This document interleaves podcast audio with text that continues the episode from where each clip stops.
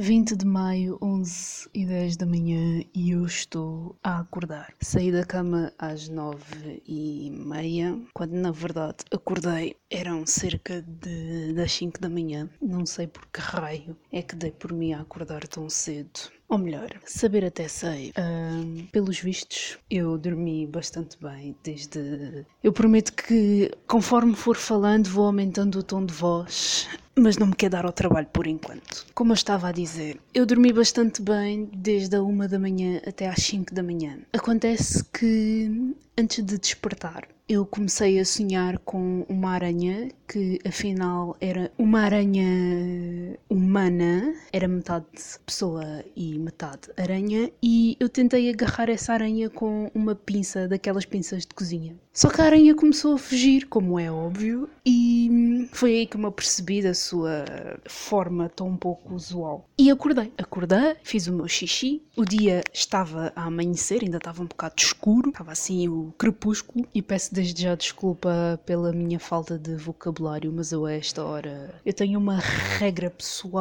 que é eu tenho de esperar duas ou três horas antes de eu começar a falar efetivamente com pessoas Acontece que eu ando a guardar tanto dentro de mim que eu senti a necessidade de ligar o microfone e pura e simplesmente falar e desabafar e tirar tudo. Talvez este processo seja bastante bom para hum, absorver e compreender tudo aquilo que se anda a passar ultimamente na minha cabecinha. Mas voltando às 5 da manhã, eu fiz o meu xixi, deitei-me novamente, fiquei a considerar se deveria ou não sair da cama e tentar começar o dia um pouco mais cedo do que o normal, porque o meu horário usual de acordar é entre as 8 e e as 9 e meia. Tanto que depois de tanto girar, eu lá acabei por adormecer, acordava assim de vez em quando um bocado assustada, mas depois voltava a dormir e saí da cama eram 9 e meia, 9 e 40. Estive até há pouco tempo a tentar encontrar um plugin para o meu blog.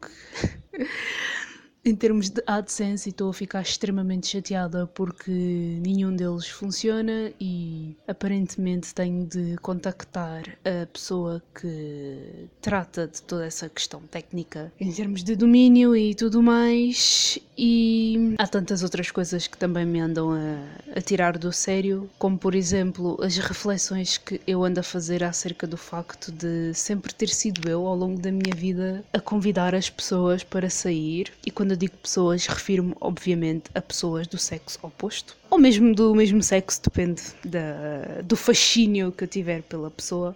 Acho que conhecer pessoas no geral é sempre bastante bom, nunca perdemos nada. No entanto, esse processo torna-se bastante complicado quando a pessoa do outro lado não nos facilita a vida. Eu ontem dei por mim a refletir se deveria realmente continuar a insistir em certas pessoas, se essas mesmas pessoas não demonstram o interesse mínimo de que seria de esperar para eu me sentir entusiasmada para as querer ter na minha vida, mas por outro lado, tal como me disse uma amiga minha, nós não sabemos o que é que se passa na cabeça dos outros, tal como os outros não sabem o que é que se passa na nossa cabeça. Portanto, é sempre muito mais fácil de apontarmos o dedo e só depois refletirmos acerca dessa ação. Há sempre uma tendência para nós nos vitimizarmos em qualquer situação, mas isso fala muito mais acerca do progresso que ainda ainda temos de conquistar do que propriamente a maneira como os outros nos influenciam. A mim nunca me ensinaram como é que eu haveria ou porquê que eu haveria de ser a pessoa a convidar para ir tomar um lanche, um café, ir passear no parque. Mas o facto é que eu sempre fui essa pessoa, sempre me identifiquei e sempre acreditei ficar à espera não me vai ajudar a conquistar nada. E desde que meti na cabeça, desde que apreendi de que o não é uma resposta garantida, eu esforço-me sempre por contrariar esse não. Claro que não de maneira forçosa, se não é não, estão a ver, mas há certos nãos que nós podemos converter em sims dependendo da abordagem que fizermos. Então eu já convidei muitos uh, rapazes para tomar café, para lanchar. Uns já disseram que sim e no dia seguinte fingiram que não eram com eles. Outros disseram que sim, fomos efetivamente lanchar, mas também não aconteceu grande coisa. Uh, tantos mais já esqueceram, inclusive, que tinham planos comigo e só se relembraram um mês depois, quando eu os fiz lembrar. E com o passar dos anos,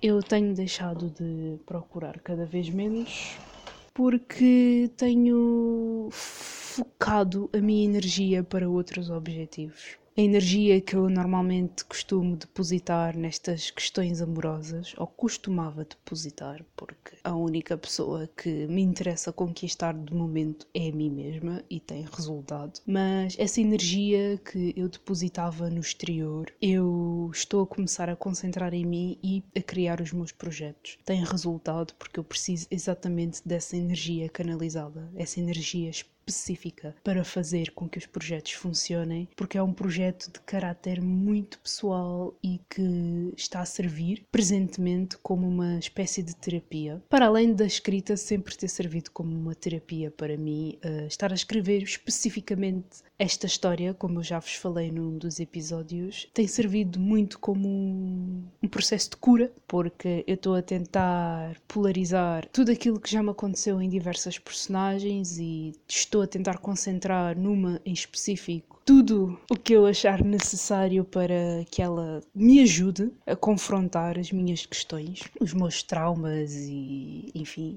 Então, outra conclusão à, à qual cheguei foi de que se por muito tempo eu tinha aquela ideia um bocado infectada pelo consumo de determinadas séries, determinados filmes, determinados livros aquela ideia muito distorcida de que a felicidade, a nossa felicidade, depende dos demais. Ultimamente, mais ou menos desde que comecei a meditar, porque faz parte do processo, tenho-me apercebido de que eu não quero um parceiro que me traga felicidade. Eu quero alguém com quem partilhar a felicidade que já existe em mim. Tal como eu quero que essa pessoa partilhe a sua felicidade comigo e ambos procuremos uma felicidade em comum. Ou seja, eu não quero aqui uh, uma espécie de relação na qual ele dependa de mim e eu dependa dele. Muito pelo contrário. Eu tenho-me apercebido com as minhas reflexões e com o facto de nunca ter estado numa relação amorosa, no entanto, sempre tendo sido observadora de outras relações, eu tenho chegado à conclusão de que eu quero que o meu parceiro seja independente, seja livre de escolher e que, acima de tudo, me permita ser livre e independente. Porque acho que em qualquer conexão que possa existir, seja de caráter amigável, familiar, amoroso, nós temos de ser livres de escolher e temos de ter a independência para fazermos aquilo que já fazíamos, ou seja, as atividades que sempre nos deram gosto, mas também a liberdade para poder escolher se fazemos ou não as coisas de acordo com a dinâmica da relação. Tenho refletido imenso sobre isto, acho que muito mais do que o normal, porque recordo-me, às vezes com muita nostalgia, algumas das conversas que tive com amigos muito específicos. Principalmente uma conversa que aconteceu o ano passado com um amigo meu, quando eu estava a vir da faculdade, estava super cansada e acredito que no meu olhar se notasse esse cansaço, embora eu continuasse a sorrir e a dizer que estava tudo bem, quando na realidade não estava. Ele pegou em mim, esse meu amigo, fomos beber um copo de vinho na esplanada. Na esplanada não, estávamos, estávamos dentro do estabelecimento. E ele foi a primeira pessoa sem eu ter pedido, que realmente olhou para mim e disse que eu tinha a vida praticamente orientada. Eu estava a estudar, bem ou mal, estava a fazer um curso. A dinâmica na família estava tudo bem, tinha os amigos que teria de ter naquele momento e que só me faltava mesmo poder experienciar uma relação amorosa. Eu fiquei a olhar para ele, eu processei a informação e de facto ter ouvido aquilo no momento em que eu não estava realmente a pedir foi crucial e foi bastante importante porque é verdade. Eu sempre fui pessoa de contar histórias. Eu adoro contar histórias e sempre achei muita piada às minhas pseudo histórias amorosas, porque apesar de sempre ter sido a pessoa que saía com o coração despedaçado, porque lá está, quando uma pessoa não sabe controlar as suas fantasias, acaba sempre por se. acaba sempre por, bater com a cabeça na parede. Um, mas eu sempre gostei de contar essas minhas histórias, sempre achei muita piada. Até que deixei de achar piada porque de todas as vezes em que eu desabafava isto com, com os meus amigos, era sempre a mesma coisa. Eram sempre eles a utilizarem um tom que me fazia perceber de eu estava a ser uma iludida e as palavras também não ajudavam, porque eu acho que é um bocado complicado nós querermos aconselhar algo a alguém quando nós estamos num patamar completamente diferente. Eu acho que desabafar as nossas desilusões amorosas com uma pessoa que esteja super, hiper, mega bem numa relação é um bocado irónico e chega a ser sarcástico e sádico, porque tudo o que a pessoa disser será de acordo com a vidinha que ela leva. Ou seja, se ela está dentro de uma relação amorosa e está tudo bem, e ainda bem que esteja tudo bem, ela vai olhar para nós e vai dizer: Ah, mas com o tempo, ah, mas vai ficar tudo bem, ah, mas tu vais encontrar alguém. Porque aquela pessoa também encontrou. Mas torna-se complicado porque se tu nunca passaste por uma situação, por muito empático que tu sejas, tu nunca has de saber como aconselhar. Se, por exemplo, sempre foste bem sucedido, sempre conquistaste, sempre soubeste seduzir, sempre tiveste alguém, nunca foste rejeitado, o que é que tu has de dizer a uma pessoa que sempre foi rejeitada? Por muitos anos eu encarava essa rejeição, essas tampas, como resultado do facto de eu ser negra e sempre ter estado, até há quatro meses, acima do peso. Eu olhava à minha volta, observava e sempre tive, na grande maioria, amigas brancas, uh, magras, do ponto de vista uh, da nossa sociedade um bocado desequilibrada, muito mais atraentes do que qualquer outra pessoa à face da Terra. Se bem que eu não, lhe, não, não lhes retiro o mérito, porque de facto eu sempre me dei com pessoas muito bonitas do ponto de vista da aparência pessoas muito bonitas, muito asseadas, pessoas que sempre se cuidaram. Só que observar esse ambiente e olhar para dentro levou-me a perceber de que se calhar eu não estivesse no ambiente certo, ou pelo menos não estivesse no momento certo para enquadrar com aquelas pessoas. Porque isso mexe muito com a nossa autoestima. Quando nós não vivemos num ambiente de representatividade, quando olhamos à nossa volta e começamos a juntar as pecinhas e a fazer as contas, a tendência é de nos maltratarmos. A tendência é de olharmos para o nosso reflexo no espelho e dizer: Ah, se tu fosses assim, se tu fosses assado, se tu fosses cozido. E por muitos anos eu tive esse poder sobre a minha cabeça, tive esse poder sobre mim. Por muitos anos eu olhava para mim e eu detestava completamente a pessoa que era e aquilo que eu aparentava uh, para o mundo. Nunca, não digo que nunca tenha colocado em causa o facto de ser negra, mas em momentos muito pontuais uh, questionei como é que seria se eu fosse branca ou mulata, embora o termo mulata também seja um bocado problemático, mas enfim. No entanto, os anos passaram, conheci pessoas com as quais me dou até hoje e que me fizeram ver que de facto eu não preciso de ser branca e ter cabelo liso e ser hiper magra para ser bonita. Eu sou bonita tal como sou, geneticamente. Eu, se for a ver quase todas as pessoas da minha família, todo, temos todos uma beleza bastante peculiar, então não há que duvidar da minha própria beleza. Os meus pais, por exemplo, são super bonitos. Se bem que eu ao pé deles sou hiper escura. eu não sei como é que eles fizeram esta junção, mas os dois então, houve aqui um, um, problema técnico porque eu estava a gravar e eu pus o telemóvel no silêncio para evitar vibrações e os meus pais ligaram exatamente no momento em que eu meti o telemóvel no silêncio e eu fiquei 14 minutos a falar para o ar. Eu com esta minha memória de peixe, não me lembro de grande coisa do que disse. Tive a ouvir um bocadinho do, da gravação que salvou, felizmente. Mas, tal como eu estava a dizer, os meus pais ao pé de mim são super clarinhos e eu saí mega escura. E fiz uma piada a dizer que talvez seja do Sol da Europa e também fiz uma alusão ao facto de no início do podcast, no início de, deste projeto, eu afirmei de que levava a vida muito a sério, quando na verdade eu levo-a bastante na desportiva e não gosto de me estressar e não gosto de me chatear, então tudo aquilo que for um gatilho para o stress eu fujo completamente. Depois Lá está. Epá, que desgraça. Eu tenho mesmo de, encontrar, de comprar um gravador como se fosse uma jornalista do, de antigamente e que não utilizava os telemóveis. Porque isto é super problemático. Eu agora estou a entrar numa espécie de pânico porque eu estava com um discurso tão sentimental e tão bom e não sei como é que eu hei de tornar a isso.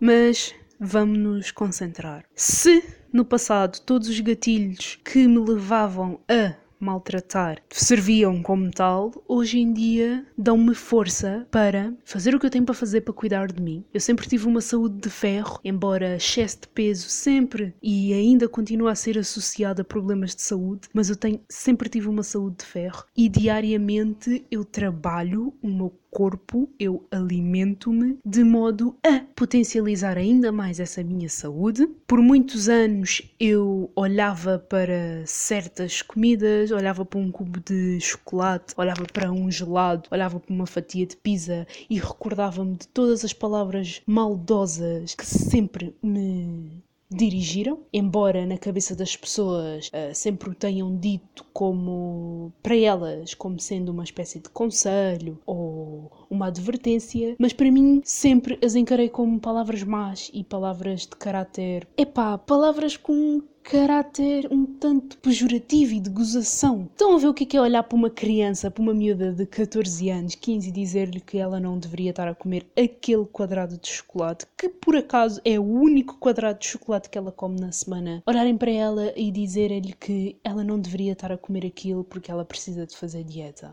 Toda a minha vida foi assim. E exatamente por toda a minha vida ter sido sempre assim, é que é que eu associava o facto de nunca ter tido namorado à pala da aparência do meu corpo. Ou seja, sempre houve esta dependência. Até ter deixado de existir. Até eu ter-me olhado ao espelho e ter dito que eu não poderia depender não só dos comentários positivos, como dos comentários negativos. Que eu não me poderia apegar aos comentários negativos. E mesmo aos comentários positivos, eu teria de colocar um certo travão, porque eu não haveria de estar constantemente com os meus pais, que sempre me apoiaram em tudo o que eu faço, que eu não poderia estar constantemente a depender das boas novas e das boas energias provenientes dos meus amigos, porque os meus amigos não dormem comigo e não acordam comigo na manhã seguinte. Então, se eu, na maior parte do tempo, dispenso comigo mesma, eu tive de aprender a tornar-me minha amiga. Eu disse no episódio da meditação e do journaling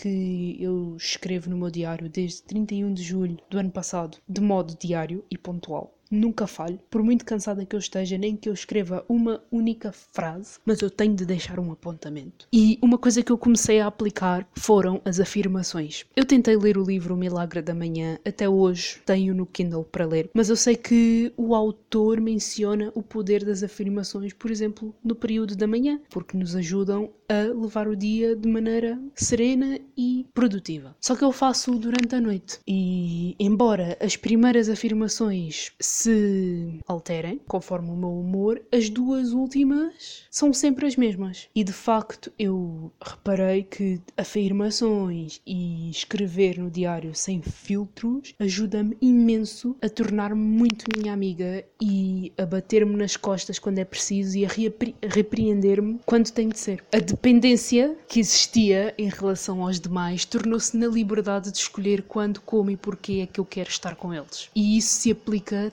também aos pedidos para sair que eu sempre tive os colhões para fazer. Porque há muita gente que atualmente ainda acredita que esses convites dependem sempre do outro lado, que as outras pessoas é que têm de fazer os convites, que as outras pessoas é que têm de dar o passo em frente, que as outras pessoas é que têm de ter essa responsabilidade. Mas não, Se nós queremos conhecer alguém e por muito que essa pessoa não partilhe inicialmente daquela energia e daquele entusiasmo, nós temos de ir até ao nosso limite. Nós temos que sentir que demos tudo para fazer com que aquela conexão acontecesse. Até há um ano e meio ou até há uns meses, eu associava sempre esta coisa de querer conhecer pessoas e criar conexões como um meio de atingir um fim, ou seja, como um meio de atingir uma relação amorosa, uma relação de amizade. Mas tenho aprendido que às vezes criar conexões não se trata de parceiros românticos ou amigos, trata-se mais de aprender qualquer coisa com alguém, porque nós estamos sempre a aprender. Os próprios não aprendizados são uma forma de aprendizagem. Às vezes só precisamos de nos cruzar com alguém para aprendermos um facto que nunca nos teria passado pela cabeça. Às vezes cruzamos-nos com pessoas para melhorarmos aspectos da nossa personalidade. Às vezes criamos conexões para a vida, outras vezes criamos conexões para durarem meses. O importante é que nunca nos apeguemos a elas ao ponto do nosso luto durar mais do que o necessário. Porque é super natural nós fazermos um luto pelos amigos que já não estão nas nossas vidas, não porque morreram, mas porque prosseguiram com a sua vida e já não partilham partilham dos mesmos momentos connosco. E se é tendencioso colocar em perspectiva o facto de deixar de fazer esses convites, também tem de começar a olhar e a apreciar o outro lado da moeda, que é por que não ser a pessoa que faz os convites? Todas as pessoas com quem me dou conhecem este meu lado. Eu às vezes digo-lhes mesmo que eu sou tímida, mas ninguém acredita na minha timidez. Eu sou uma pessoa tímida. A questão é que eu consigo utilizar essa timidez a meu favor. Eu consigo contornar essa timidez. Dá-me um certo pânico pensar na possibilidade de aproximar-me de alguém e ir falar com ela, ou fazer um convite através de uma mensagem, ou iniciar uma conversa na nas redes sociais. Ter trabalhado no restaurante, por exemplo, ajudou-me imenso a ultrapassar esse medo de abordar as pessoas, de sorrir para as pessoas, porque faz toda a diferença, de facto. E temos de insistir, temos de insistir, insistir, insistir, até sentirmos que não dá mais. E se eu dentro de mim, neste exato momento, porque é uma questão que eu estou a confrontar. Sinto que posso dar mais e insistir mais com a pessoa em questão, porque também temos de ter em conta que há pessoas mega desapegados do telemóvel que se esquecem. Eu também me esqueço das mensagens que os meus amigos me mandam. Quantas vezes? E que isso já não aconteceu. Em que eu digo, não, eu não vou responder agora porque não me apetece, não estou no mood, mas vou responder daqui a nada. E quando dou por mim, estou a responder três dias depois. Ao ponto de às vezes as pessoas mandarem-me mensagem a perguntar se eu estou viva. Eu sou esse tipo de pessoa, então eu consigo compreender o outro lado. No entanto, esta ansiedade e esta necessidade de criar amizades, conexões, de conhecer pessoas, pessoas, eu adoro conhecer pessoas. Eu sou mesmo aquele tipo de pessoa que, epá, aborda e fica ali na conversa, mesmo que nunca me tenha cruzado com outro indivíduo. Eu fico ali na conversa, a trocar ideias, a aprender, a explicar e a ensinar, a trocar energias. Pode durar só naquele exato momento, mas eu sei que tudo o que eu puder fazer, eu vou fazer. Portanto, ter-me libertado das minhas inseguranças, elas continuam a existir, é um facto. Mas ter-me libertado delas, elas ficam no cantinho delas, eu fico no meu cantinho. Temos ali uma coisa em comum que é o trabalho a fazer. Ter aprendido que de facto, ou melhor, ter aceitado que eu tenho um charme ajudou-me tanto a desbloquear a mente. Porque hum, quando duvidamos do nosso potencial, tudo entra numa espécie de trânsito e parece que nada acontece. Então, autoconfiança é tudo. Autoconfiança faz toda a diferença no nosso dia a dia. Às vezes, autoconfiança não se trata de nos aperaltarmos para sairmos à rua. Às vezes, autoconfiança é depositarmos tempo, é, no, é, é nos dedicarmos aos nossos projetos, é a maneira como comunicamos, é o modo como olhamos para a vida. Isso também é autoconfiança. Autoconfiança não se trata de beleza exterior. Autoconfiança é muitas das vezes a impressão que temos de nós mesmos, dentro do nosso coração. A maior conquista de todas que eu fiz ao longo destes dois anos foi a minha amizade, foi a minha atenção, foi o meu autorrespeito e foi a minha presença no meu cotidiano, ou seja, o estar presente. E a partir daí tornou-se muito mais fácil e muito mais seguro conquistar outras pessoas por outras frentes. Ser negra, por muito que ainda seja encarado com maus olhos por muitas pessoas que não compreendem noções básicas de biologia e genética e tudo mais, ser negra não é um impedimento para ser feliz. Ser negra, ser mulher, ser cigana, ser indiana, ser de qualquer etnia ou cultura. Isso não é impedimento para sermos quem tivermos de ser e para sermos felizes. Na maior parte do tempo, esse obstáculo vive na nossa cabeça. E por muita pressão exterior que possa existir e que influencie as nossas ações, porque muitas das vezes o ambiente no qual estamos inseridos é um fator crucial e que nos pode impedir ou potencializar. Mas de qualquer das maneiras, se nós tivermos modo de contornar isso e de perseguir a nossa missão, como muitos dizem, essa responsabilidade é única e exclusivamente nossa. E é assim que eu termino este desabafo. Eu comecei com a cabeça numa azáfama. O facto de ter ficado 14 minutos a, falar para o ar a pensar que estava a gravar. Enfim, a bem ou a mal consegui recuperar algumas das coisas que eu disse. Há muita coisa que eu sei que disse, mas que prefiro não inserir por enquanto. Talvez num outro episódio, num outro contexto. Mas aquilo que eu queria evitar fazer, eu vou fazê-lo, que é insistir um pouco mais e ver no que é que acontece, porque somos nós que criamos as nossas probabilidades, somos nós que lançamos os dados e editamos as regras. Por isso, o conselho que dou neste episódio, que sirva como conselho para mim, que é não olhar muito para as inseguranças e atirar-me de cabeça. O não é garantido, como dizem por aí. No entanto, nós podemos sempre transformar um não num sim, dependendo do contexto. Quando eu digo transformar um não num sim, é em contextos super triviais. É, ok, convidamos alguém para sair, a pessoa diz que não, descobrimos o que é que falhou e tentamos novamente. Talvez a pessoa aceite.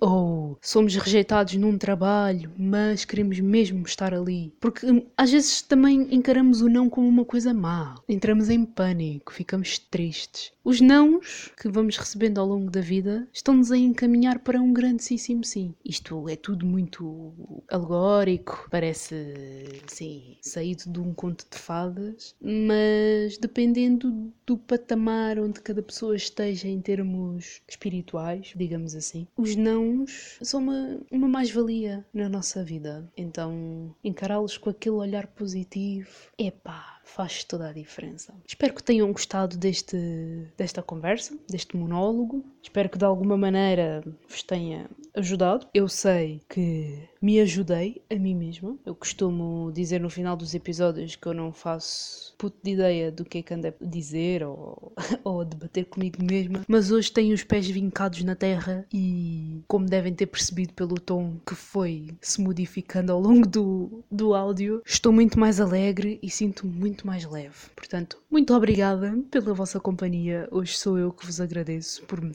escutado e qualquer coisa que me queiram dizer, qualquer conselho que me queiram dar, eu aceito com toda a simpatia e com todo o agrado. Vou deixar aqui as minhas redes sociais, vamos trocar ideias. Boa semana e vemo-nos por aí.